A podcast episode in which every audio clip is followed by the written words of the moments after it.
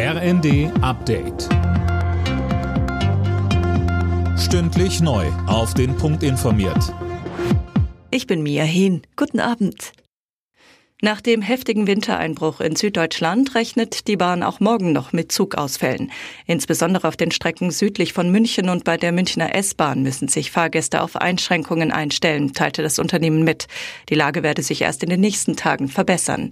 Der Münchner Flughafen hat seinen Betrieb wieder aufgenommen. Auch hier kann das Unternehmen nach eigenen Angaben noch nicht abschätzen, wann es wieder Normalbetrieb gibt. Großbritannien will bei der Suche nach Hamas-Geiseln helfen.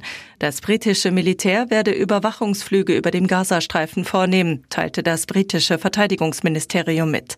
Die Flugzeuge seien unbewaffnet, es gehe nur um die Lokalisierung von Geiseln.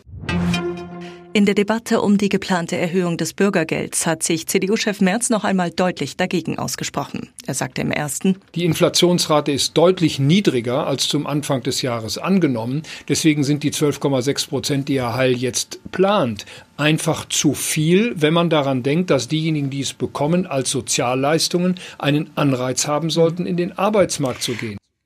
Währenddessen macht die SPD der Union Vorwürfe. Es sei schäbig, das Sozialstaatsversprechen durch populistische Debatten in Frage zu stellen, sagte die parlamentarische Geschäftsführerin der SPD im Bundestag Katja Mast zur Welt. Bayer Leverkusen bleibt in der Bundesliga weiter ungeschlagen. Das Spitzenspiel gegen Dortmund endete 1 zu 1. Außerdem gewann Freiburg in Mainz 1 zu 0. Nach der Auslosung der Gruppen für die Fußball-EM im nächsten Sommer in Deutschland startet die zweite Ticketphase.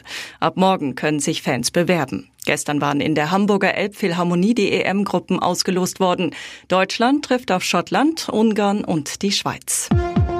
Alle Nachrichten auf rnd.de